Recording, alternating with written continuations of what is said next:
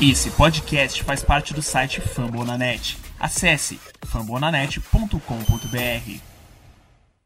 It's a new home for the Vikings. They continue their tradition, designated someone to blow the Galler horn to signal the start of battle on the gridiron. Open up the champagne. It's my house. Come on, turn it up. Uh. Hear a knock on the door and the night begins.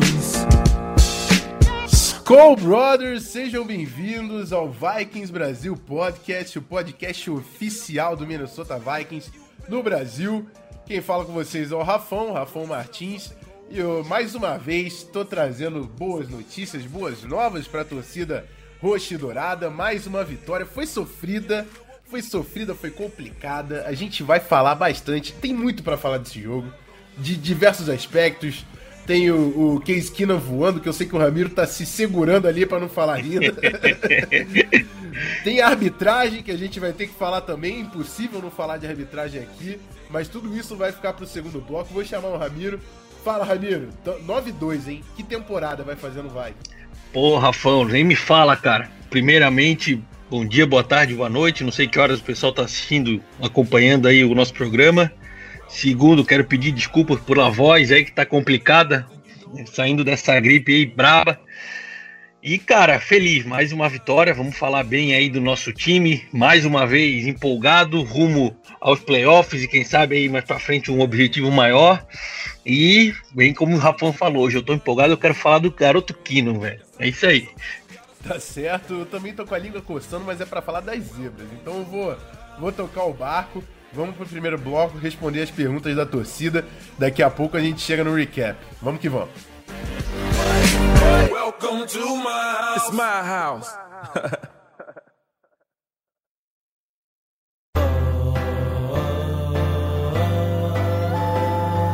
Yeah, I did one for the city. Let's go! Turn up Minnesota, NFC North, them bikes coming for ya. Isso aí, galera. Primeiro bloco, perguntas e respostas. Primeiro, eu vou mandar um alô pra todo mundo que, que mandou pergunta. Teve pergunta demais nessa semana. É, deixa eu pegar aqui o pessoal que jogou no Facebook, que é mais fácil de achar, que não entrou. O Bruno Coutinho, o Leonel Zilli, Vitor Bosco, Renato Tiengo, Pedro Brigido, Luiz Felipe, o Rafael da Rosana, Rafael Oliveira, Natan Ferreira, o nosso eterno estagiário, Marcos Xavier e o Felipe Vieira. Teve muitas perguntas com assuntos parecidos, falando sobre confronto de playoff, é, falando sobre, sobre o, o- a fraqueza do Vikings, onde os oponentes podem explorar o Vikings. Eu escolhi a que eu achei melhor, a que coube melhor aqui no, no programa, mas vou começar numa que é off-topic, mas que eu achei importante a gente mencionar aqui, foi o Caio Tito que fez. O que vocês acham da falta de interesse da mídia que cobre o esporte no Brasil em relação ao Vikings? Só se fala em Patriots, Eagles, na esperança de ver o Cowboys e o Seahawks chegando longe, falam até na esperança do Green Bay na- e as chances de playoff, mas ignoram a torcida de Minnesota. E eu vou falar pra você, Caio, não sei se é o primeiro ano que você tá acompanhando o Minnesota Vikings, mas é normal. Mesmo quando a gente faz temporada boa, os caras esquecem de Minnesota. E não é só no Brasil, lá fora a mesma coisa. É, Eu, eu sei que hoje até compartilharam o Power Ranking da ESPN, colocaram o Los Angeles Rams em terceiro no ranking de força e o Vikings em quinto. A gente ganhou do Rams, cara, de 21 a 7, acabando com o ataque dos caras. Então, olha só, melhor dica que eu dou pra você e pra todo mundo que fica se incomodando com esse tipo de coisa, deixa os caras falarem, deixa ficarem hypando os times, vamos fazendo o nosso, como eu digo desde o do, do primeiro programa, uma semana de cada vez, eu quero fazer programa até fevereiro, então vamos ganhando nossos joguinhos, deixa os caras falar, Jared Goff é um mito, Drew Brees é sensacional, a defesa do Saints tá jogando muito. Deixa falar. Vamos fazendo o nosso, vamos continuar ganhando jogos. Que no final das contas o que interessa é ganhar jogos, não é o que a galera tá falando do seu time. Então vamos lá. Vikings é underdog, cara, não tem jeito. Quem torce já sabe, não vai ser o time que vai ocupar a maior parte dos programas de notícia. Tem alguma coisa a complementar, Ramiro? É isso, né? Não tem muito mais o que falar. Olha, Rafão, eu queria. Uma ressalva que eu tenho achado bastante interessante na temporada desse ano, comparado ao que a gente viu nos outros anos anteriores, é que, por mais que não esteja sendo muito falado o time dos Vikings, principalmente aqui no Brasil, ESPN Brasil, aqui ter feito um trabalho de, de de colocar o time do, do, de Minnesota na maioria do, do, das semanas aí jogando, cara. A gente tá, se não me engano, na semana 11 indo pra semana 12, perdão, semana 12 indo pra semana 13, os Vikings apareceram, se eu não me engano, em 10 jogos, cara, nessa temporada, seja na ESPN, ESPN Extra, mas está figurando ali. E eu não me recordo em nenhum outro ano que eu tenha acompanhado a NFL de ver tantos jogos do Viking como a gente está vendo nesse ano, cara. Assim, eu tô falando isso em transmissão na televisão aqui no Brasil. Concordo com o que o Rafão falou, concordo com a, com a opinião do Caio. Realmente, o time de Minnesota ele é sempre deixado para trás. Eu não sei se por uma questão histórica, pelo fato de a gente já ter chegado em quatro Super Bowls e não ter vencido nenhum, ou se o mercado de Minneapolis, de Minnesota, não é tão grande quanto Nova York, quanto Los Angeles, que demandam milhões e milhões de telespectadores. Mas falando particularmente do Brasil, eu não tenho muito do que reclamar esse ano, não, cara. Eu tô até contente com a quantidade de jogos que a gente tá tendo. E agora na semana 13 vai ter mais um contra o Atlanta Falcons também, transmitido pela ESPN. Tomara que o time continue ganhando e mais jogos estejam passando ao vivo aí pela, pela, pela emissora aqui no Brasil. Isso aí é verdade. É uma bela de uma ressalva. Eu acho que é o, o ano que mais passou jogos do Vikings aqui pro Brasil. É claro que grande parte disso também passa pela ESPN Extra, né? Que tá transmitindo um jogo a mais e a gente tá. Eu, eu tava falando, acho que o dono da ESPN Extra torce pro Vikings, porque quase sempre a gente tá lá.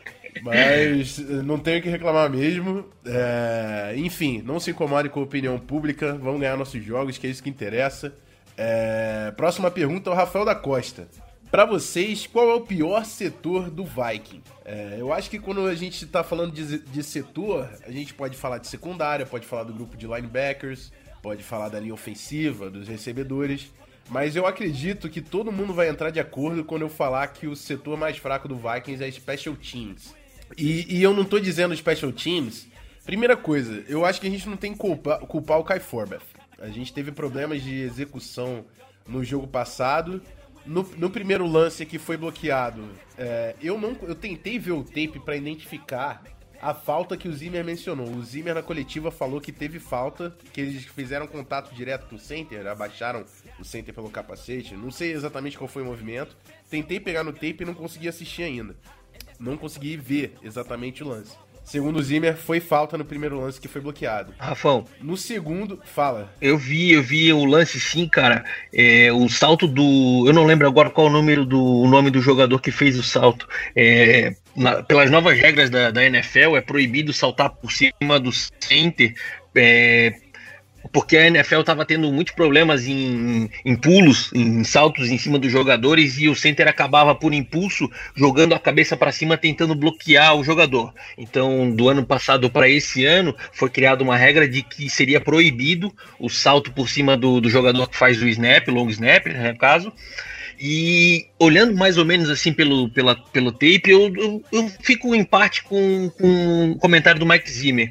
Ele tentou pular por cima do gap, mas querendo ou não, ele passou por cima do center junto. É, é difícil de identificar isso na hora, dependendo da posição do juiz e tal, mas eu não tiro a razão do, do Mike Zimmer não na reclamação dessa falta, hein, Rafão? É, isso aí. E no segundo lance foi um problema de execução, né? O, o Holder tentou pegar a bola e não conseguiu colocar na hora certa, quebrou o ritmo do kicker. E assim, o kicker não é só chutar a bola. Toda aquela passada dele, até o momento de chute, ele entra num ritmo que é quase automático ali. Quando ele tem que interromper, nem que seja para demorar um pouquinho mais para chutar, porque o cara ainda não colocou a bola no chão, dá problema, dá problema. Então, assim, acho que o Kai Forbeth foi o menor dos culpados nesses erros que a gente teve no último jogo. Não tô falando que o Kai Forbeth também tá fazendo uma temporada perfeita, que ele já teve alguns probleminhas, mas assim, temos que melhorar o Special Teams como um todo, tanto a parte de proteção, tanto quanto o relacionamento ali do long snapper com o holder e até o Kai Forbeth, é claro. Além do time de retorno de kickoff, né? A gente viu quase nada de retorno de kickoff esse ano. Então acho que é o principal setor a ser atacado. Se a gente puder já falar de uma, uma projeção para off-season, é um setor que a gente pode investir é o, é o setor de special teams. Você fa quer falar de outro grupo ou, ou, também vai falar do. Também tá nesse pensamento aí que special teams é, o, é a fraqueza do, do time, ô Ramiro? Sem sombra de dúvida, Rafão, o pior setor dos Vikings hoje é o setor de special teams. Não digo o setor, mas eu digo a equipe em si.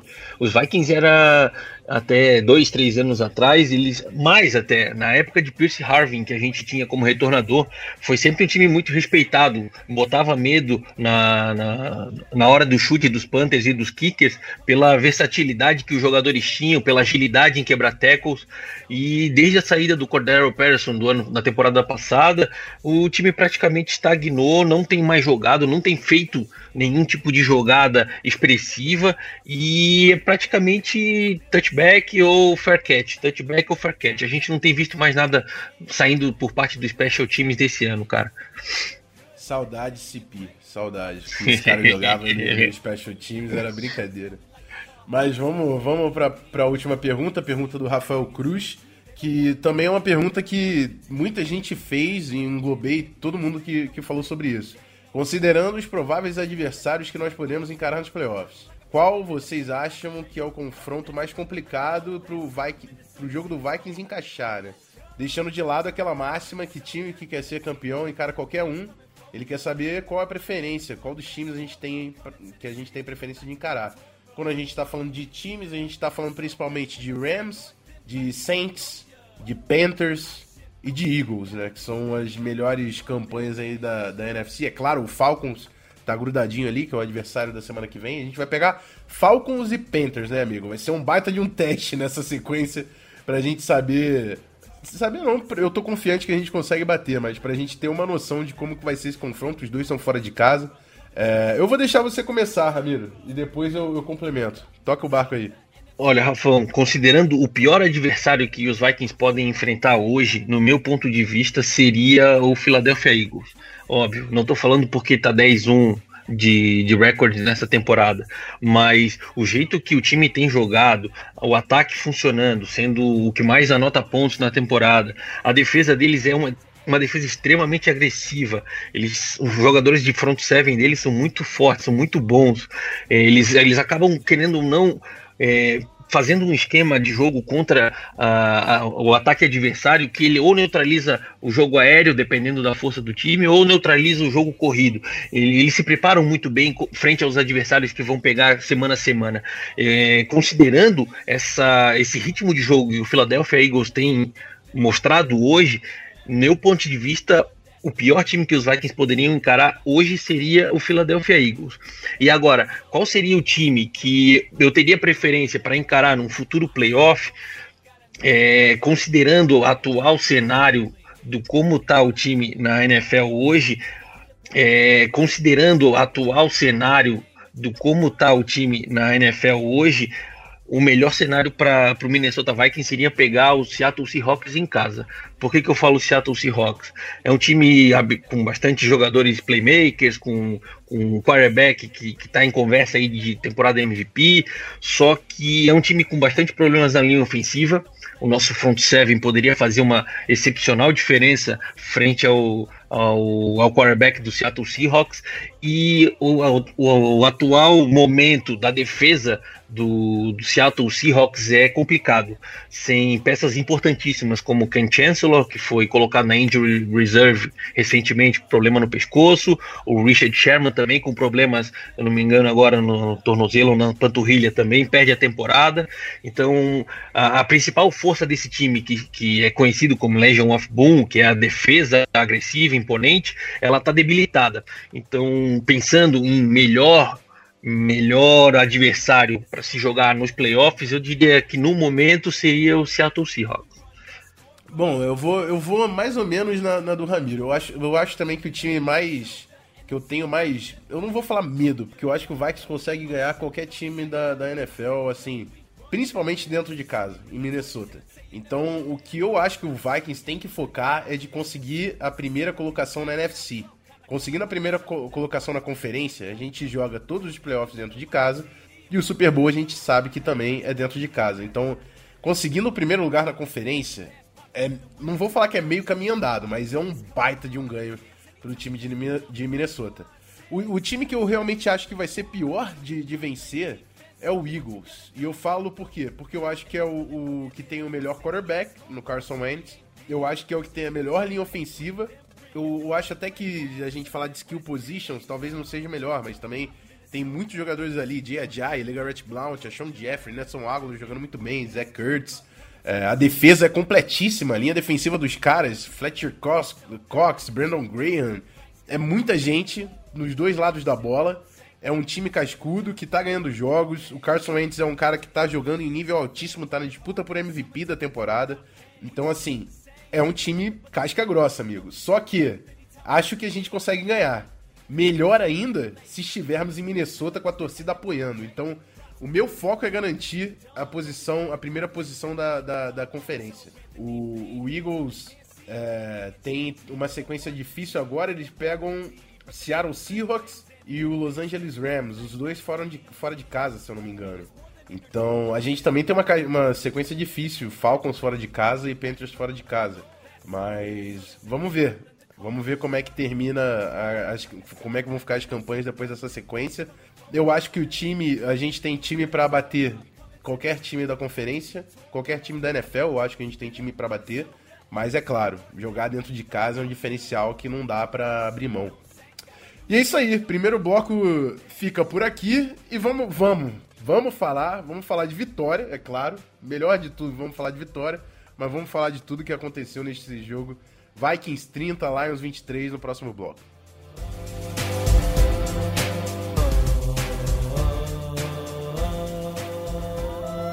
Keep them prayers up for five. Tô me segurando, hein, Rafão? all he does, o... all he does is win. Hoje vai sair. Eu vou, eu vou puxar o Kino primeiro, né? Vou puxar o Kino primeiro, vou jogar a bola pra tu. purple and gold, gonna roll, gonna roll. The purple and gold, gonna roll, gonna roll. Left and right, Favre out of the shotgun. Chester to his right. Third down, 12 seconds to go in the game. Niners lead by four. Favre back to pass, comes to the left. Eight seconds left. He gets away from the pressure, fires to the end zone. It's caught. It's Greg Lewis. Touchdown! Oh my God! Greg Lewis, welcome to Minnesota. Let me tell you about some unfinished business. Isso aí, galera. Chegamos ao segundo bloco. Que temporada, essa temporada de estreia do Vikings Brasil Podcast. E, de novo, Cleverton, por favor, toca o Galahorn e toca lá no alto que a gente precisava dessa vitória.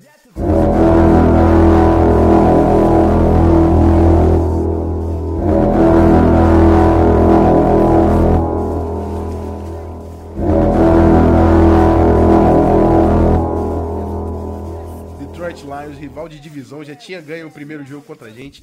E foi uma vitória, perdão aí pela expressão, mas foi uma vitória escrota.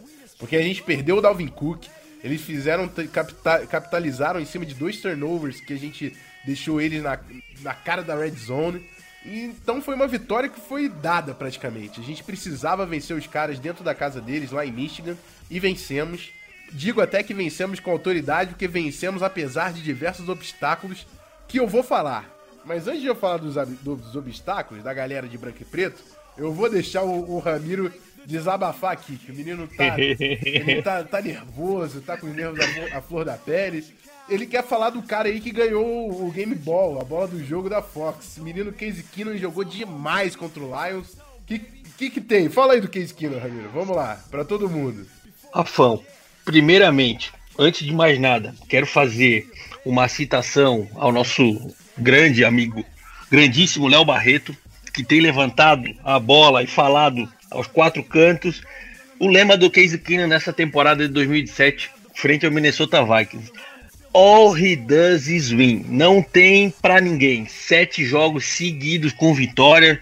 O garoto tá levando o time não vou dizer que ele tá levando o time nas costas, mas ele tá levando o ataque do time a marcar pontos, a anotar touchdown, a correr quando precisa para ganhar first down. Ele tá tendo a temporada da carreira dele, cara. E o que a gente vem ouvindo, que a gente vem todo mundo comentando, reclamando e perguntando sobre informações em Twitter, em site e tudo mais. Quando é que o Ted vai voltar? Quando é que o Ted vai jogar de novo? Olha, depois dessa partida que a gente teve, perdão, depois das duas últimas partidas que a gente teve contra o Los Angeles Rams e contra o Detroit Lions fora de casa, eu acho que essa discussão, por hora, ela deve ser colocada em escanteio, deixar ela lá no, na sideline, deixar o, o garoto Case Keenum fazer o que ele está fazendo, jogar a bola que ele está jogando, porque, cara, eu acho que não tem mais o que provar. O pessoal tá todo esperançoso, só aguardando um deslize, um erro do Case Keenum, ver o que, que ele pode fazer de errado aí para arrumar uma desculpa e levantar a bola do Ted Bridgewater e botar ele em campo de novo. Um freio, vamos lá, um pezinho, um, um passo de cada vez. Ó, eu, eu, como todo mundo já, já ouviu falar aqui no podcast, eu sou um, um grande um grande fã do Ted Bridgewater. Acho que além de um grande líder em campo, ele é uma excelente pessoa, todo mundo fala muito bem dele. O, a mídia, a, o time, as pessoas da comunidade, todos eles elogiam a postura do jogador, elogiam ele como ser humano. Só que falando em Minnesota Vikings, falando em futebol, a gente tem que botar a emoção um pouquinho de lado. O que o Case Keenum tem feito esse ano entrado como o terceiro quarterback do time, disputado a posição de, de, de quarterback backup, de segundo quarterback, frente ao Taylor Heineken no, no, na, na pré-temporada, vem sendo a batalha e a disputa pela posição, e desde o primeiro dia, desde o primeiro jogo, ele está sempre preparado para entrar, para jogar, para fazer aquilo que precisa, para ser o diferencial no ataque dos Vikings, é, eu acho que isso tem que ser reconhecido. Já está mais do que na hora de o pessoal de Minnesota parar de achar que a defesa está levando o time e o Casey Keenan está ali só de, de, de boneco de fantoche. Muito pelo contrário. Nos últimos jogos, querendo ou não, no jogo contra o Washington Redskins, por mais que ele tenha lançado duas interceptações no segundo tempo, o time anotou quatro touchdowns. A partida foi. A, a, o placar foi aberto no, no início do primeiro, do, no primeiro tempo, muito por conta das jogadas que ele fez, dos passes que ele conectou. Muitas pessoas estão querendo tentar arrumar desculpa para botar o Ted Bridgewater de volta e esquecendo do que tudo que o Case Keenum já tem feito pelo time nessa temporada, cara. Os Vikings não estariam com sete vitórias se o Case Keenum não estivesse jogando o que ele está jogando. Passes decisivos, third downs que ele, que ele converteu com o Adam Thielen, com o Kyle Rudolph, correndo com a própria perna. Esse tipo de jogada, a gente não pode acreditar somente a linha ofensiva que está jogando melhor, somente ao Adam Thielen que está recebendo mais de cinco passes todos os jogos. É, muito, muito muito mérito disso também é do, do Casey Keenum. Ele tem que levar essa, essa parte de glória frente ao ataque dos Vikings, porque o que ele tem feito nessa temporada é digno de jogador, de quarterback titular, de gente que, que merece respeito. É, um, um, levantamento rapidinho que eu fiz aqui sobre as estatísticas do, do Casey Keenum nessa temporada, eu comparei os números dele com o do Jared Goff, que está jogando pelo Los Angeles Rams e que foram parceiros de equipe no, no St. Louis Rams no ano passado o Jared Goff e o Casey Keenum anotando números bem parecidos, se levando em consideração a quantidade de jogos jogadas por cada um. O Jared Goff tem um jogo a mais do que o Casey Keenum, então eu tomei a liberdade de somar o jogo que o Sam Bradford fez na primeira partida como um dado estatístico do Casey Keenum. A diferença de touchdowns entre um e outro é um. O Jared Goff tem 18 touchdowns na temporada, o Casey Keenum tem 14, com 3 que seriam do Sam Bradford 17. E quantidade de interceptações é a mesma, são cinco para cada lado. Total de passes completos, total de passes tentados, total de jardas aéreas, a diferença é menos de 100 jardas. Então, por que, que todo mundo vangloria e diz que o Jared Goff ressurgiu, renasceu, é um dos melhores quarterbacks em potencial na NFL e ninguém dá esse louro, esse valor pelo, pelo que o Case Keenum tem feito, cara? Eu acho que ele está sendo muito subestimado, não só pela mídia em si, mas pelos próprios torcedores do Vikings e tá na hora de a gente começar a depositar um pouquinho mais de fé e acreditar que ele sim tem chance de levar o time para frente, playoffs e quem sabe um futuro Super Bowl, cara. Acho que tá mais do que na hora de a gente bater palmas e agradecer a, a, o movimento que o Rick Spielman e o Mike Zimmer fizeram para trazer o jogador e levantar o troféu aí e dar os parabéns pelo tudo que ele tem feito na temporada pelos Vikings. Por mais que eu tenha que dar crédito e mérito ao Rick Spielman por, a, por, por essa contratação, acredito que nem o Rick Spielman esperava a tamanha produção do, do Case Keenum. Então eu acho que é presente de Odin mesmo que o Keenan tá jogando, assim. Não tem a ver muito com, com scouting, com nada disso. O cara realmente abraçou a oportunidade e tá fazendo o máximo. Ele não tá sendo game manager, ele não tá sendo mais aquele cara que só precisa não errar. Ele tá vencendo jogos. Ele está vencendo jogos. Não à toa ganhou a bola do jogo da Fox no dia de ação de graças na quinta-feira. E depois da bye, principalmente, que, que é essa sequência que tá absurda dele, contra o Redskins, Kirk Cousins, um jogador veterano que a gente, por muito, muito tempo, a gente ficou falando que pô, seria uma boa contratação pro Vikings. Redskins contra o Vikings, quem foi o melhor quarterback? Case Keenum. Depois a gente pega Los Angeles Rams, Jared Goff, first pick overall, primeira escolha do draft. Cara cheio de expectativa, todo mundo elogiando. Los Angeles Rams e Minnesota Vikings, quem foi o melhor quarterback do jogo? Case Keenum. Dia de ação de graças, fora de casa, em Michigan. Território hostil, rivalidade de divisão.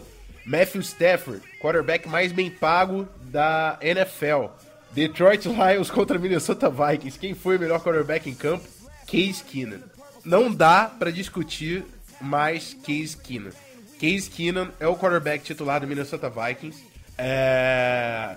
E, e, é o seguinte, ele vai ganhar, vai ganhar uma grana se ele continuar essa sequência. Ele vai ganhar uma grana, pelo menos 15 milhões no ano que vem. O Vikings vai querer pagar por tudo que ele tá fazendo pro time. Ele tá sendo peça essencial. Ele não tá sendo aquela engrenagemzinha, não. Ele tá sendo peça essencial.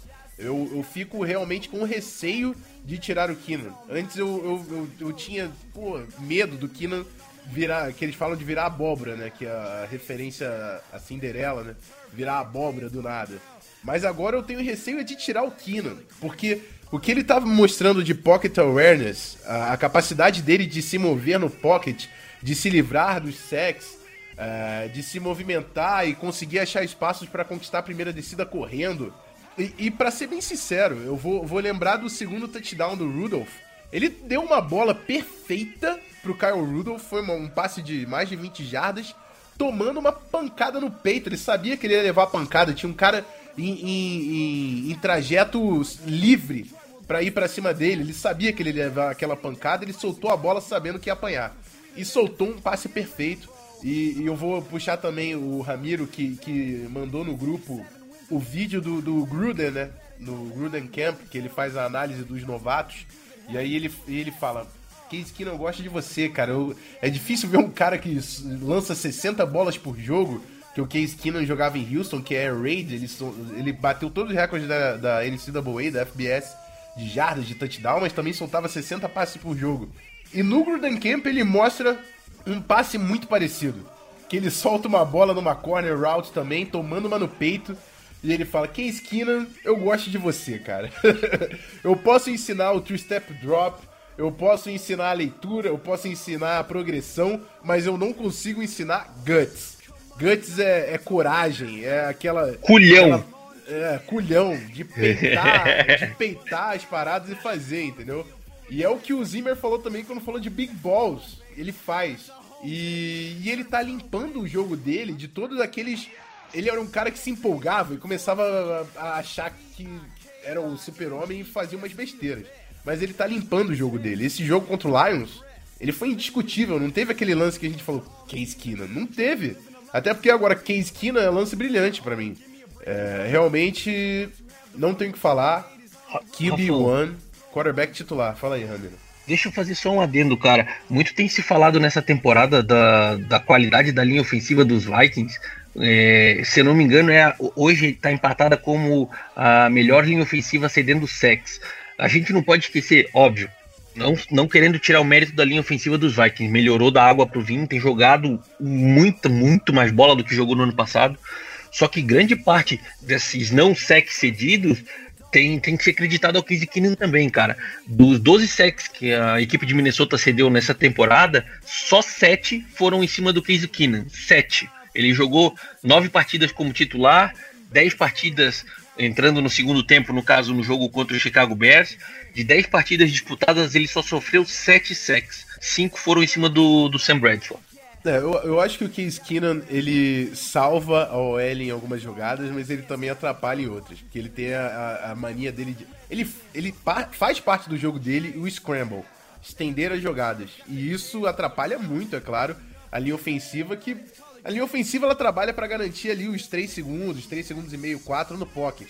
Quando o cara começa a fazer o scramble, aí é cada um por si, irmão. E a linha ofensiva tá fazendo um baita trabalho. Então eu acho que equilibra nesse, nesse ponto. Mas assim, é claro que ele tá sendo muito importante. Ele fugiu. Ele tava parecendo o Russell Wilson fugindo, fugindo do set. Desculpa, desculpa a comparação. É complicado você falar desses caras que já chegaram no nível ali de elite, mas. Case Keenan tem gente colocando ele na conversa de MVP, cara. Ele tá jogando muito bem, muito bem.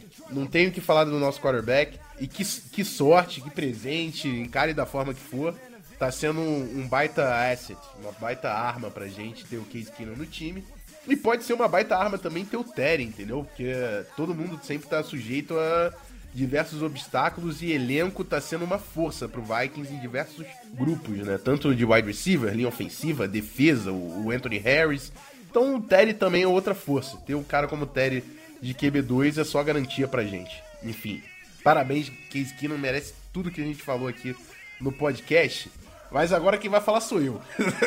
agora quem vai falar sou eu que eu vou falar dessa arbitragem que foi absurda, foi uma das piores arbitragens que eu vi na temporada. Cara, teve a. A, a gente tava com. Era 20 a 3 no primeiro quarto. Teve uma, uma interferência defensiva no Rhodes, num passe que era uncatchable em cima do Marvin Jones. Teve uma face mask ridícula, que nem flag football. Aquilo era falta do Kendricks. Teve uma interferência de passe não marcada do Lions em cima do Diggs, que era para matar o jogo. E ali era para matar o jogo, os caras não marcaram. E depois teve taunting. Taunting é provoca provocação que marcaram em cima do Case Keenan depois de ele levar um sec. Quem é que provoca o adversário depois de levar um sec? Eu entendo você marcar uma provocação, depois de você fazer uma baita jogada, você quer esfregar na cara do adversário. Aí o cara se empolga, beleza, taunting, dá a falta. Eles deram taunting depois do Case Keenum levar o sec. Amigo, a arbitragem tava querendo manter o Lions no jogo. Tava querendo manter o Lions no jogo. Foi ridícula essa arbitragem. Depois, depois do que eu vi, percebendo que foi nítido no jogo. O Zimmer falou na coletiva. Falta no XP bloqueado. Teve falta no XP bloqueado. E, ele, e aí depois ele tava falando sobre as nossas corridas, teve gente que reclamou das nossas chamadas ofensivas. Achando que a gente correu muito com a bola, que não tava dando certo não estava dando certo porque a linha defensiva do Lions estava armando na frente da linha de scrimmage. Não estava obedecendo a linha de scrimmage, estava armando na frente da linha de scrimmage. Eu coloquei agora no Twitter que eu fui ver o tape para confirmar o que o Zimmer tinha falado. Presta atenção no 97, o Spence, acho que é a Kim Spence, o nome, o nome do defensive tackle. Se você tiver com dúvida vendo a posição dele, olha a posição dele e a do Washington Robson, o defensive tackle que joga do lado dele. O cara tava armando em cima da bola, cara. Em cima da bola. Em cima do, em cima do center. Foi absurdo. Arbitragem ridícula. O Zimmer já falou que pegou os erros de arbitragem e mandou o tape lá pra comissão. E pelo amor de Deus, cara. A gente ganhou esse jogo na raça e porque a gente é muito melhor que o Lions. De verdade, a gente ganhou esse jogo porque a gente era muito melhor que o Lions. Porque se a gente fosse pau a pau, se a gente fosse um pouquinho melhor que o Lions, o Lions tinha ganho porque foi muito bizarra essa arbitragem. Pra gente ganhar 30 a 23, se fosse pau a pau, sem erro de arbitragem, era 37, sei lá. A gente era muito melhor que o time deles. Ficou nítido no jogo, ficou nítido no jogo. Todo mundo assistindo ficou nítido. E, enfim, foi aí meu desabafo também. Tem mais alguma coisa que quer falar da arbitragem, Ramiro? Olha, eu, lembro do, do speech do, do Mike Zimmer no vestiário. Ele tentou ser o, o mais sucinto, falar o mínimo possível, mas eu acho que ele deixou escapar que contra todas as adversidades nessa partida, a gente saiu com a vitória. E ele já tinha mencionado antes do jogo que um, o jogo, é, jogar contra o Detroit Lions lá na casa dos Lions e com o grupo de árbitros que seria presente nesse jogo não seria apenas estudar o adversário, tem que estudar uh, toda a atmosfera que vai acontecer. E nisso ele estava incluindo, querendo ou não, o, a equipe de arbitragem que estava participando nesse jogo. Eu já estava preparado, o macaco velho já, já tinha deixado o time avisado para não, não cair nas provocações, evitar o máximo de contato desnecessário, porque esses juízes iam apitar tudo em casa. E não deu outra, cara. A gente viu aí, por sorte, isso não comprometeu o resultado. Ah, os Vikings conseguiram sair com a vitória, só que bem que o Mike Zimmer fez, cara. É, chega a ser vergonhoso pro esporte, pra NFL com a quantidade de recursos que tem hoje em dia, uma arbitragem nesse nível aí na, na partida contra os Vikings. É, ficou parecendo aquele jogo de high school, né? Que você vai no, no, na casa do adversário e aí todo mundo tem que evitar para não cair na porrada, porque todo mundo chama uh, falta só do time da casa. Foi mais ou menos isso, cara. Foi feio, foi feio. Foi feio. É, eu, não, eu não gosto de eu não gosto de reclamar de arbitragem porque tem, tem tem tecnologia, tem tudo que possa a, a imaginar à sua disposição para ser o mais justo possível. Mas foi descarado, foi, foi bizonho, foi horrível. Não, a gente nunca falou, a gente nunca falou, Ramiro. Temporada toda eu acho que a gente nunca falou de arbitragem. Se falou, foi alguma coisa muito específica. Pra gente gastar o tempo que a gente gastou aqui para falar de arbitragem, amigo, é porque realmente foi, foi, foi algum foi, um ponto a ser chamado, assim. E falou. Vai, ó, eu dou, dou a dica para você, outro podcast que eu ouço muito, Around the NFL, da NFL.com. Vai lá no, no programa logo após o Thanksgiving, eles vão falar da arbitragem também. Não é, eu não tô sendo clubista aqui para alguém que passou de outro time ouvindo.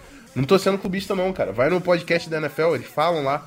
E o Mike Zimmer, ele não falou, né, no dia, na coletiva, nem no vestiário, ele evitou falar.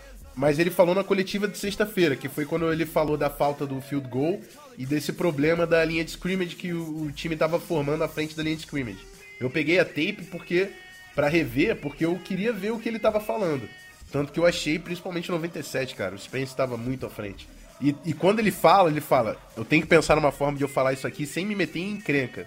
Que ele sabe que é complicado. e, enfim. Mas bola pra frente, cara. O importante é que a gente conseguiu uma vitória fora de casa contra um oponente de divisão que a gente precisava ter essa vitória, porque se o, o Lions tivesse 2-0 para cima da gente quando campanhas estivessem empatadas, a vantagem era dos caras. Então foi uma vitória importante, apesar de todos os obstáculos que a gente teve pela frente. Eu vou, eu destaquei aqui também, eu acho que é o último ponto, porque a gente já falou de Special Teams no, no, no bloco de perguntas e respostas, que era outro grupo que a gente ia falar, é, da secundária. Eu, eu acho que linha defensiva jogou bem, a gente conseguiu pressionar. Ah, foi legal ver o Taylor Decker, que o Everson Griffin conseguiu dois sacks, né, um, um fumble até forçado em cima do Taylor Decker. Decker tomou um banho do Everson Griffin. E a gente viu isso enquanto o Riley Reef, que é o cara que eles praticamente chutaram para fora de, de, Detroit, teve uma bela partida com, com, com, com, o nosso time e tá tendo uma bela temporada. Cedeu o primeiro sec, mas faz parte, amigo. Um sec em 12 jogos. Acontece, né? Então, foi bom. Foi interessante ver o Taylor Decker tomando esse banho aí e o, e o Reef fazendo mais uma partida consistente. É, mas enfim, eu ia falar da secundária. Foi, foi um problema, a gente teve problema para marcar principalmente o Marvin Jones, que fez uma partidaça. Isso aí, ó, apesar de todos os erros que eu falei no Twitter e vieram até falar comigo, apesar de todos os erros, partidaça do Marvin Jones. Não tem que tirar nem colocar. Jogou muito o wide receiver do Lions, mas foi um problema. O, o Rhodes teve dificuldades. Eu, eu, tinha tempo que não jogavam tanta bola na direção do Rhodes e jogaram nesse jogo e foi eficiente, assim. O Marvin Jones estava pegando muita bola. Teve aquele problema do Terrence Newman, né? Que ele tava, a gente tava com 12 homens em campo. O Newman não conseguiu sair a tempo, ele foi junto com o Rhodes e acabou atrapalhando até. Foi um, um lance bizarro. É, precisa melhorar. Tipo de erro de execução que não pode acontecer. O Rhodes fechou até com aquela interceptação para ter um pouco de redenção no jogo, no jogo ruim dele. Mas vamos esperar que seja só um dia ruim e que a gente tenha vencido nesse dia ruim e, na, e contra o Falcons o, tudo volte ao normal na nossa defesa. É, Rafael, só queria, eu é, só queria fazer um adendo, cara. Eu acho que foi a pior partida da temporada do Xavier Rhodes jogando jogando na secundária dos Vikings, cara. Além desse touchdown que o, que o Terence Newman atrapalhou, o time tava com 12 homens em campo. É, o outro touchdown do Marvin Jones foi na direção do, do Rhodes também e sem, eu acho que foi o primeiro touchdown da temporada que ele cedeu, cara. Bem como o Rafão falou, os jogadores eles não são super-homens, todo mundo tem seus altos e baixos, tem suas partidas e os dias bons e ruins. Tomara que seja só essa partida, porque semana que vem contra Atlanta Falcons, esse cara vai ter que estar tá sobrando para marcar o, o Julio Jones, hein? Julio Jones é casca grossa, independente de quem tá marcando, né? Mas vamos ver, vamos ver. Eu tenho certeza que o Mike Zimmer tem um, tem um, um bom plano pro Julio Jones. É, mas é isso. Final de, de recap.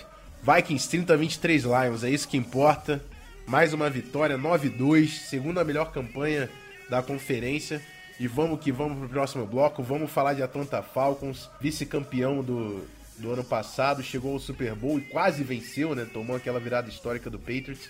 Time muito forte que a gente vai ter que ir a Atlanta para bater. Vamos falar no preview com o Pedro Ivo, Pedro Ivo Fonseca, do Apostas FC, falar um pouco mais desse jogo, depois da vinheta.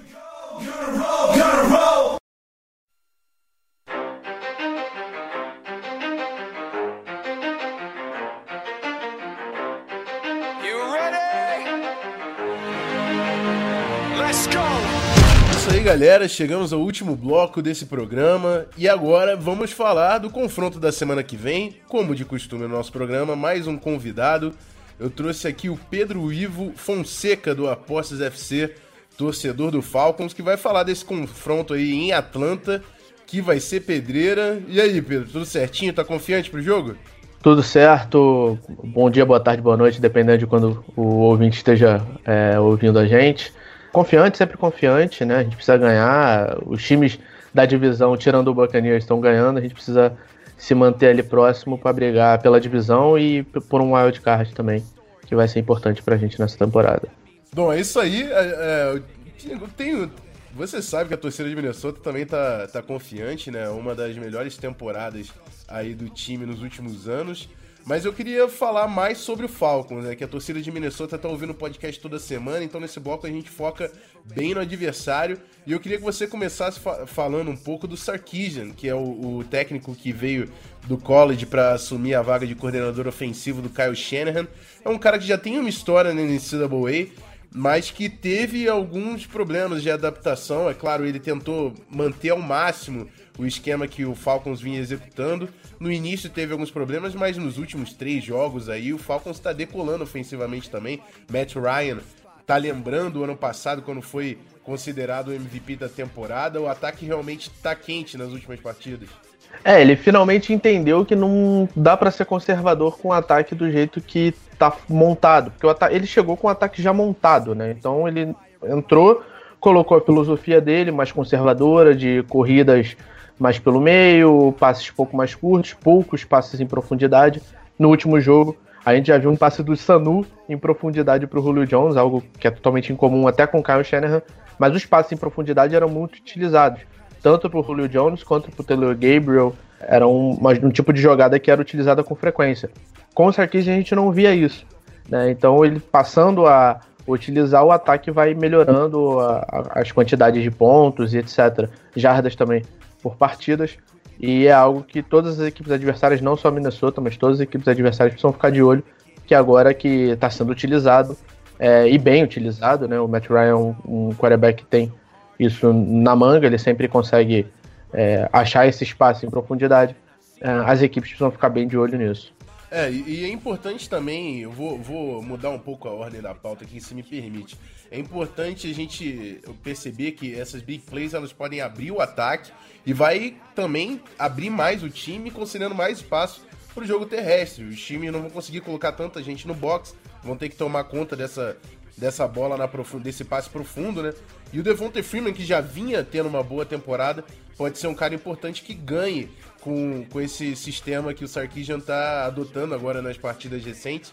Mas tem também essa dúvida, né? Eu acho que são dois jogos, né? Que o Devonta, Freeman já tá fora. Você acha que ele volta para esse jogo em Atlanta agora, dessa semana 13? Cara, eu acho muito difícil, porque ele ainda não, não vinha treinando, não vinha fazendo nenhum tipo de atividade. E concussão é um problema, né? Ainda mais nos períodos mais recentes. Tem sido um problema, a liga tem feito muita pressão para. O caso do Russell Wilson, por exemplo, que não, não entrou no protocolo quando deveria ter entrado, já abriu o olho, fala-se que vão tirar escolha de primeira rodada, mas enfim. É, a liga tem feito uma pressão muito forte e acho pouco provável. Mas tem que ver durante a semana. Se ele começar a treinar é, quarta, quinta-feira, de repente possa atuar no jogo. Eu não acho que precisa apressar a volta dele, porque Tevin Coleman tá, tá indo bem, o Teron Ward tem sido, que é o terceiro running back, né? Tem sido um alvo também interessante, tanto nas corridas quanto no nos passos mais curtos, nos screens, etc. Não precisa apressar a volta do, do Freeman, mas ele é uma peça vital no ataque. Então, assim, se ele estiver bem, tem que jogar, obviamente, mas se não tiver, não precisa apressar tanto assim a volta dele como seriam em outras equipes que perdessem um, um running back dessa qualidade. É, o Tevin Coleman é um cara que participa bastante do jogo mesmo quando o Freeman tá saudável, né? E tá ganhando mais volume e tá correspondendo nas últimas partidas, tem feito touchdowns e tudo mais. E é um ataque que a gente sabe que tem um potencial absurdo, né? O Julio Jones, um dos melhores aí wide receivers da, da NFL.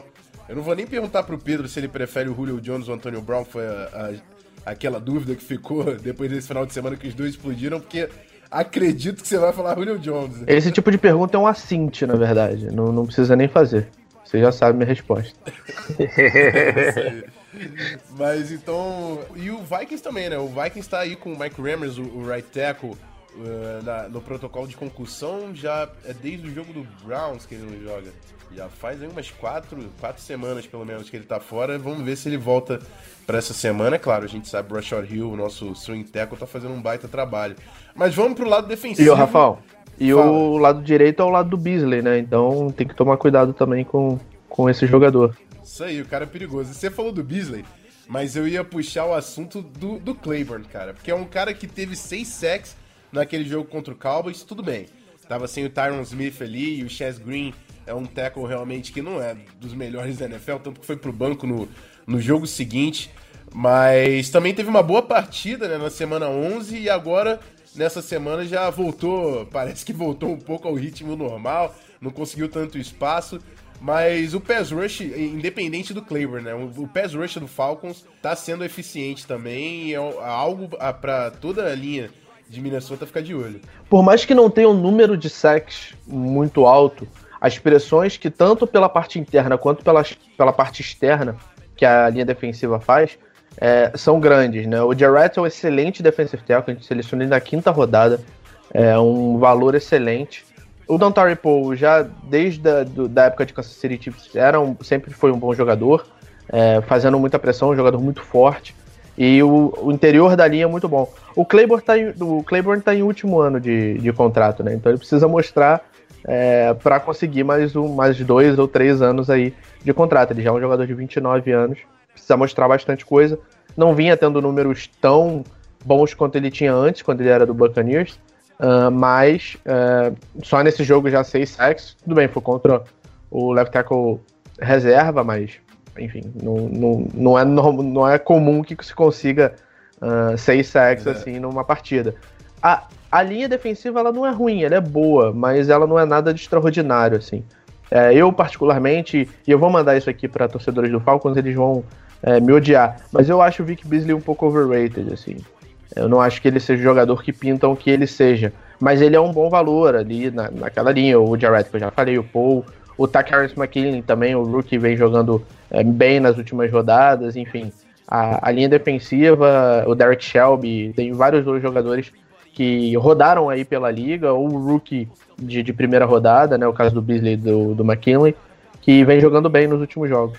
É, tanto o Beasley quanto o McKinley, o Jarrett são jogadores novos e que ainda podem desenvolver, né? É claro, jogadores muito novos podem ganhar com o tempo de liga um maior know-how de tanto de movimento de pass rush quanto de, de estratégia mesmo de, de pass rush do esquema da, da defesa, se sentir mais confortável e acabar ganhando produção, né? Mas saindo um pouco da linha e partindo da, da parte para a parte que você me chamou a atenção da secundária, o Desmond Trufant, que é outro jogador aí do Falcons importante, jogador de primeira rodada, um dos um corner titular, né, do Falcons, que pode fazer falta e tá no protocolo de concussão. Quem entra no lugar? Como é que fica essa secundária se o Trufant não jogar? Então, é, eu não sei te responder, na verdade, porque é, pode ser que muitas pessoas não acompanhem o Falcons com, tanta, com tanto afinco assim, acho difícil até por conta da última temporada, mas o Trufant é um dos melhores cornerbacks da, da liga, cedendo tanto passes, jardas, etc. Uh, e ele, se não jogar, e, e engraçado que a lesão dele foi feita pelo Keanu Neal, que é do Falcons. Então, assim, foi uma lesão atípica, né? Uh, famoso fogo, fogo amigo. amigo. mas foi uma bela porrada. E o Keanu Neal é conhecido por isso, né? Ele, no ano passado, quase arrebentou o Willis Need contra o Saints, o que foi interessante até. Mas, enfim. Uh, o Alford vai ser o cornerback número 1, um, vai acabar sendo, tomando o lugar do Trufan. Uh, o 2, que seria o Jalen Collins, que foi cortado por conta da suspensão dele, por... dizem que foi anabolizante que ele usou, mas todo mundo usa. No caso dele pegaram, mas enfim. Uh, o CJ Goodwin que vai acabar sendo o cornerback número 2. Isso me preocupa muito, cara, porque ele era um, um wide receiver, na verdade. O Dan Quinn que cismou que ele é um, seria um bom cornerback, até porque ele é mais alto e o Dan Quinn tem essa, essa predileção por jogadores secundários mais altos é, ele vai acabar sendo o cornerback número 2. Foi assim no último jogo, quando o Trufan saiu. É, e isso me preocupa bastante, né? O Alford possivelmente vai ficar no Stephon Diggs. O Brian Poole, que também no último jogo saiu por lesão, por concussão também. Acho que volta para esse jogo, ele deve ficar no Thielen. E aí vai sobrar o Goodwin com o receiver número 2 de vocês. E quando precisar de informações de três wide receivers, aí que eu não sei mesmo, porque a gente tem um depth de, de cornerback muito fraco, assim. Se eu não me engano, nós temos cinco jogadores só. E aí o Trufan, o Trufan sai. A gente joga em Nico com o Pool. Fica sobrando um, basicamente, só. Que eu nem lembro mais quem é o quinto cornerback do time. Só pra você ter ideia de quanto isso já mudou. É, então, assim, é, não, não ficaria surpreso se trouxessem um cornerback agora para esse meio de semana aí, com, se o Trufan realmente não for jogar. É, perfeito. O Minnesota tem o Adam Thielen, o Stephon Diggs, jogadores difíceis de acompanhar. Realmente vai ser um embate aí que a gente vai ter que ficar de olho. É, com o Trufan e, e, e, o Robert Alford seria algo mais confortável realmente para a secundária. Claro, é, Thielen e Diggs estão dando trabalho para os dois de qualquer para os dois corners adversários de qualquer forma, seja quem for. Mas o sem o Trufan realmente é um buraco aí que o Falcons um obstáculo que o Falcons vai ter que superar. Antes de partir para os pontos fortes e para os pontos fracos, Ramiro, você pegou alguma pergunta aí para fazer para o Pedro? Bom, peguei sim, Rafão. Seguindo a linha aí do que a gente está começando sobre a secundária dos Falcons, é, o time do, do Atlanta Falcons tem uma das melhores defesas da liga contra o jogo de passe, o jogo aéreo. É, se não me engano, fica entre sétima e oitava posição em número de, de jardas totais cedidas. É um número expressivo, excelente. Só que uma das coisas que mais preocupa da defesa da, contra o passe é a quantidade de interceptações que o Atlanta Falcons tem esse ano, cara. Foram apenas três, dois do Trufan, que provavelmente não vai jogar aí por conta do, do protocolo de concussão, e uma, se eu não me engano, do Dion, Dion, Dion Jones. É, existe alguma explicação quanto a isso, Pedro? O, o, técnico defensivo, o coordenador defensivo fala alguma coisa sobre essa falta de interceptações que o time tem apresentado durante a temporada, não? E o mais engraçado é que o coordenador defensivo, o Mark Manuel, ele era o treinador de secundária na, na temporada passada. Então, assim, é, em geral, os, quarterback, os quarterbacks adversários não lançam em, em direção ao Trufan. É difícil acontecer. Eles lançam mais em direção ao Robert Alford. E aí a gente tem o primeiro problema da secundária. O Alford, em geral, quando ele perde o confronto, quando o wide receiver vai na frente dele, ele, ele faz o pass interference ou o holding. Ele não admite perder. Então ele é um dos cornerbacks que mais é chamado em falta, é, comparável ao Buster Screen, só para vocês terem alguma ideia. É, e ele não tem, não tem problema de dele fazer isso. Então, e em geral ele perde. É bem ruim falar isso, mas em geral ele perde. Então, assim, é, o Robert Alford, ele não, não é um bom jogador. E ele nunca. Eu, eu, não me lembro de nenhuma interceptação dele. Eu acho que ele teve uma contra o Redskins no ano passado. Mas a gente não, não nunca teve um número de. de nem o ano passado. De, de interceptações assim bem alto. Eu lembro que a gente teve algumas assim em final de jogo, que era drive pro, pro outro time virar a partida, e aí o Alford fazia uma, o Ricardo Allen fazia outra, enfim. Assim eram as interceptações, quando o time precisava ca carregar muitas jardas, e aí o quarterback acabava dando um passe em profundidade e acabava tendo problemas né, lançando interceptações. Mas a gente nunca foi um time. Até porque a gente é um time mais baixo, né? Por conta da velocidade, a gente precisa ter o, os jogadores mais rápidos por conta da defesa, o Dan Quinn. É, se você for olhar a nossa linha de linebackers, é, os jogadores são bem mais baixos. Tirando o Devon Campbell, que é quem marca o Tyrant, o time é mais baixo realmente. Então, assim, trocou a velocidade de, de fazer um tackle bem feito e chegar na, na jogada bem, né, inteiro, é, ao invés de forçar turnovers, né? Não são nem só as interceptações, os fumbles também são pouquíssimos. Teve um contra o Packers, eu não me lembro de outro. Uh, acho que contra o Seahawks teve também, mas enfim, são pouquíssimos, tanto que eu consigo lembrar. é, é, o turnovers realmente são é, jogadas que dão um momento para a defesa. Eu lembro, você estava falando de turnover, eu lembrei no ano passado do Jalen Collins, acho que foi no final da, NF, da final da NFC, alguma coisa assim. Ele forçou um turnover importante. Era um cara que tinha um certo instinto para conseguir a, a, posse de bola. Né? Teve a pick six do é, Robert é... Alford no Super Bowl também, mas foi um passe horroroso do Tom Brady. Tem isso também. É, e é uma pena que ele falou do Jalen Collins, né, cara? Realmente, assim, essa questão de, de, de, anabolizante é ser pego, porque querendo ou não, todo mundo tem um planejamento, é, é uma pena perder um jogador por causa disso. Mas vamos, vamos falar do, dos pontos fortes. Eu quero que você Diga para mim, e é claro para torcedores de Minnesota ou torcedores do Falcons que estejam passando por aqui, qual o ponto forte do Falcons, no que, que o Falcons precisa apostar para levar essa partida dentro de casa contra o Minnesota Vikings? Eu pensei em falar as obviedades, né? O Julio Jones, o jogo corrido, mas eu vou falar a linha ofensiva. Eu acho que a linha ofensiva ela tem um problema só, basicamente. Dos cinco jogadores, quatro são excelentes e o right guard é o problema que é o Schweitzer, que ano passado era o Chris Chester, que se aposentou. Uh, a gente não selecionou um jogador para essa posição porque é, acreditava-se que ele ia, iria bem. E não vem sendo o caso. Né? No último jogo, ele, no jogo contra o Seahawks ele jogou bem. Na última partida ele jogou bem. Mas antes disso ele não vinha jogando nada bem, teve diversos problemas. Uh, o Matt Ryan foi sacado por ali diversas vezes. E a gente sabe que a linha defensiva do, de Minnesota é muito forte e ele fica marcado, né? Quando o Minnesota vê o filme e perceber que ele tem muitos problemas, é por ali mesmo que vão tentar.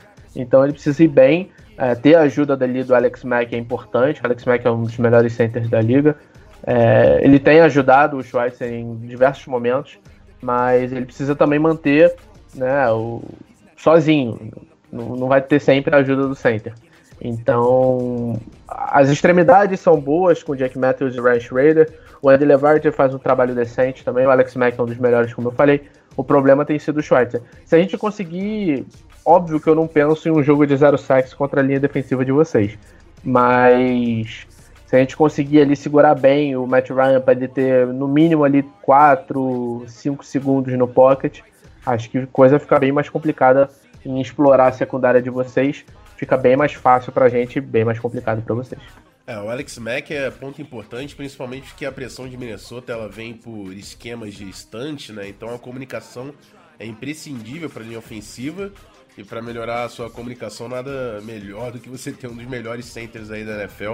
Sou realmente muito fã do Alex Mack, vai ser um confronto interessante, até porque o Linval Joseph, que é um dos melhores jogadores ali, um dos melhores nose tackles, para mim o melhor de 4-3 nose tackle é o Linval Joseph. Vai ser interessante o que ele consegue fa fazer aí nesse interior da linha.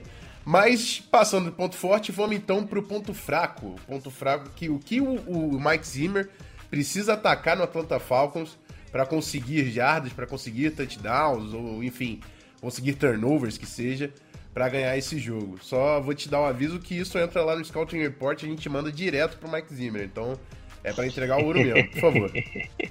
Não, pode entregar que nem assim vocês vão ganhar. É...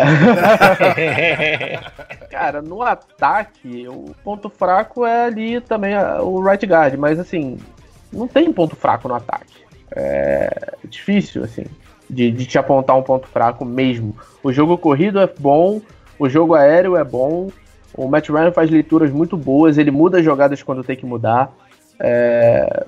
No ataque ele não tem muito ponto fraco, para te falar bem a verdade. E no lado defensivo, você diria secundária? Sim, não? sim, a secundária. Até pela falta do Trufan. Se ele não tivesse. É... Se ele fosse jogar, eu diria que o Tyrande, né? O confronto entre o Kyle Rudolph e o Devondre Campbell, geralmente o Tyrande vence do Devondre Campbell, apesar dele não ser um jogador ruim, mas ele, ele é um jogador assim um pouco mais lento que os demais Então, por, por muitas vezes o Tyrande ele acaba levando vantagem.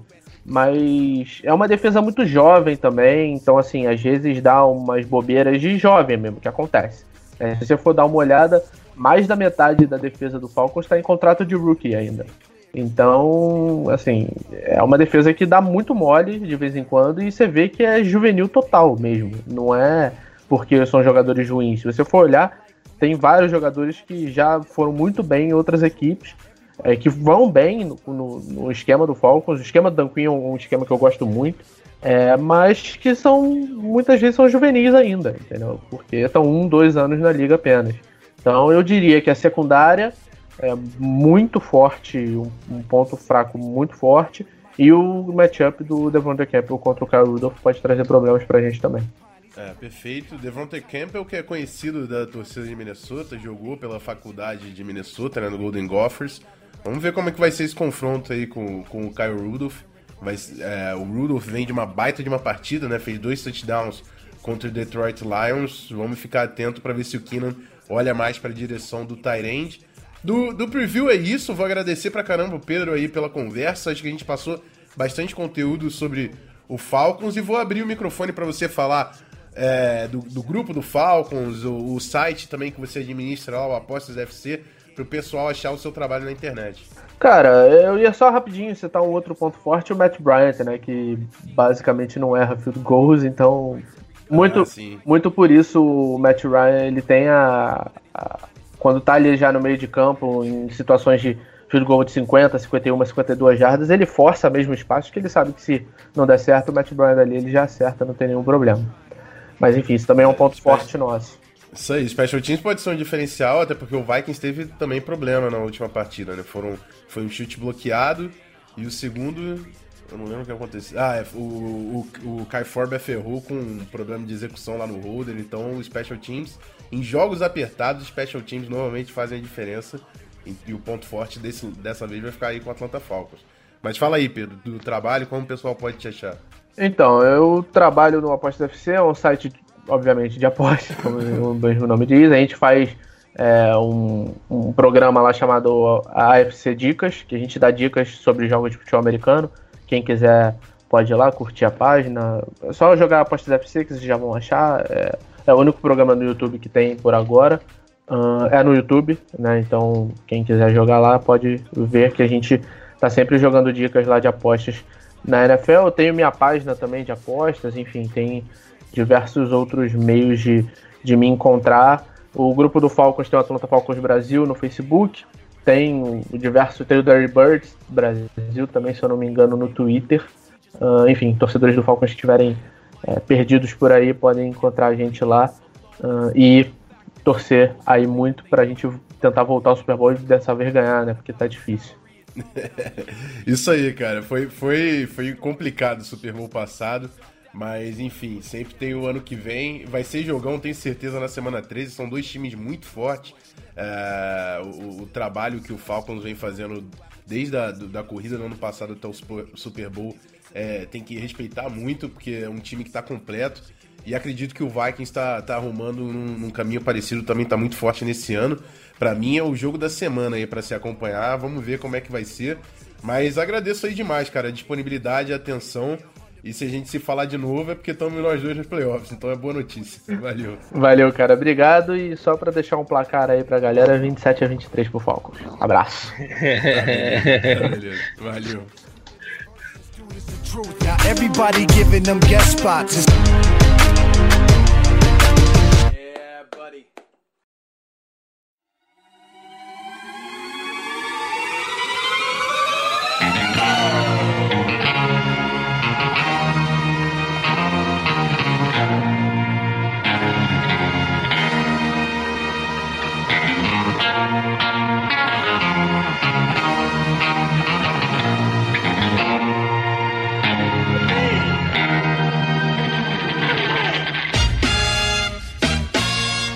isso aí, galera. Chegamos ao final de mais um episódio. Mais um episódio falando de vitória.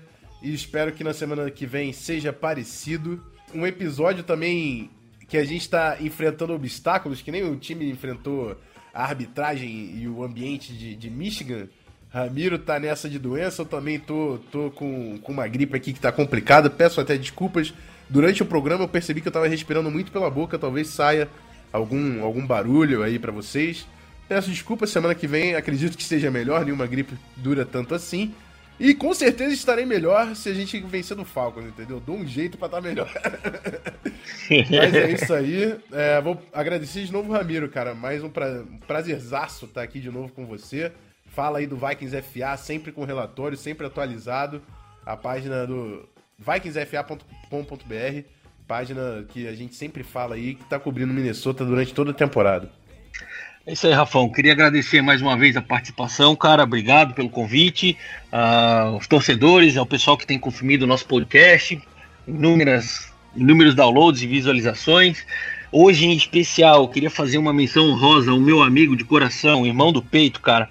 João Vitor, que me ajudou no jogo de quinta-feira, cobrindo lance a lance pelo Twitter, que eu estava impossibilitado de, de, de fazer a, a transmissão. Um grande abraço aí, irmão. Valeu pela força, pela ajuda. Lembrar o pessoal ainda que não conhece, que não acessou, dá uma, uma corridinha lá no, no site www.vikingsfa.com.br. Preview de jogo, recap da, da partida, relatório pós-jogo, é, link para o podcast, algumas notícias sobre o time durante a temporada. Perfil no Twitter, perfil no Instagram, VikingsFA Airline. E é isso aí, cara. Um grande abraço a todos do, do nosso Vikings Brasil e até a próxima vitória, cara. Skol Vikings. Isso aí. Se, se Odin quiser, vem mais uma vitória aí em Atlanta. Vai ser difícil, mas o nosso time tem elenco para bater de frente com qualquer um. Vem e vem Vaicudo, hein? Vem Vaicudo, que aqui o, o bonde tá sem freio. vamos que vamos, quero fazer programa até fevereiro. Skull Vikings, até semana que vem.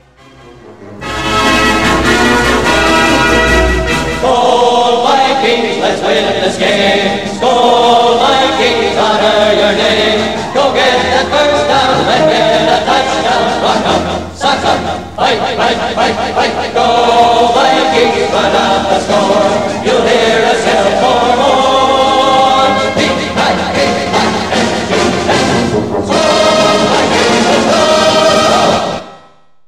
Show,